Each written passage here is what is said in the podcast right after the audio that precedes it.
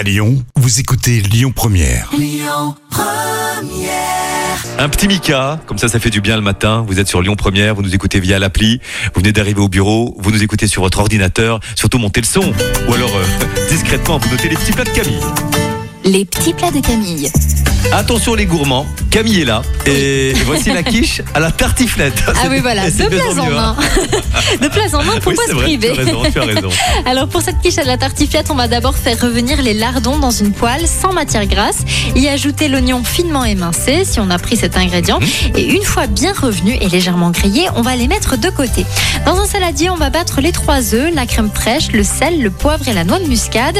On va venir étaler la pâle dans la pâte. Oui, c'est ça. Ça se dit toujours comme ça. Je suis désolée. C'est le matin, je suis un peu fatiguée encore. Bref, on va venir étaler la pâte dans un moule et tapisser avec les lardons, les pommes de terre et mettre le reblochon par-dessus. voici. Enfin, on va mettre au four à 200 degrés Oui. pendant 25 à 30 minutes. La recette de cette fameuse quiche, rmn.bzh. Le trafic dans une seconde, c'est Lyon Première.